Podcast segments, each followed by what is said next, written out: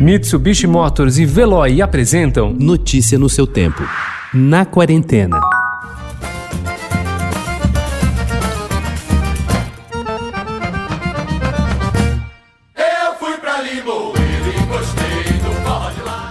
Entre as diversas produções artísticas interrompidas pela pandemia do novo coronavírus, o musical Jacksons do Pandeiro parecia ser mais uma vítima. A estreia prevista para o início do ano foi cancelada pelo fechamento dos teatros e a determinação do isolamento social.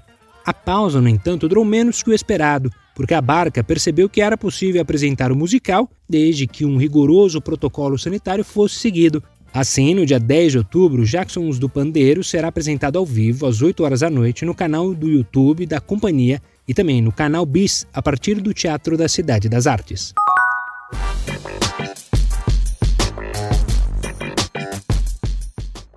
Para Maria Fernanda Cândido é difícil falar sobre o presente sem voltar ao passado. A atriz, que também é uma das sócio-fundadoras da Casa do Saber, frequentemente prefere relembrar o período da Grécia Antiga ou retornar ao iluminismo para tentar entender o cerne de situações atuais. Entusiasta do debate, ela começou a mediar, no início de setembro, a série de aulas online O Desafio Feminino, ministradas pela psicanalista Maria Homem. Direto de Paris, a cada encontro, a atriz recebe uma convidada diferente. Temas como maternidade, a jornada feminina e o trabalho, sexualidade e a idealização do comportamento da mulher estão no cardápio.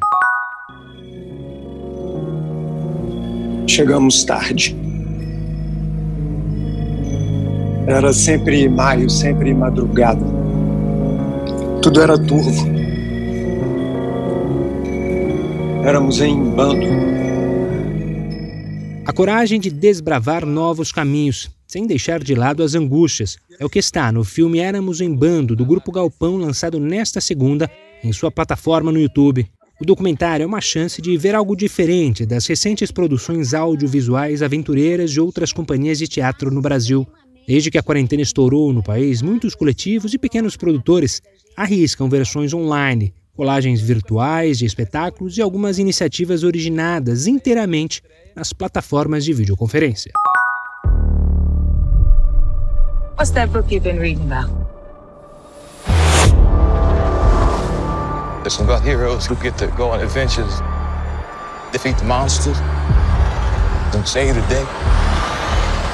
Para Yumi Mosako, que detesta cenas de sangue, Lovecraft Country poderia parecer uma escolha curiosa, mas ela já havia lido grande parte do roteiro piloto quando o monstruoso Shoggoths começou a rasgar apêndices e a essa altura ela já estava gostando muito. Na série de horror sobrenatural da HBO, ambientado na América de Jim Crow dos anos 50, Mosako faz o papel de Ruby Baptiste, meia-irmã cantora de blues da corajosa Larry, cujos sonhos de trabalhar atrás de um balcão na Marshalls Fields não se realizam. Para a atriz de Lovecraft Country, o mais horripilante da série é a realidade do horror, nas questões sobre o racismo.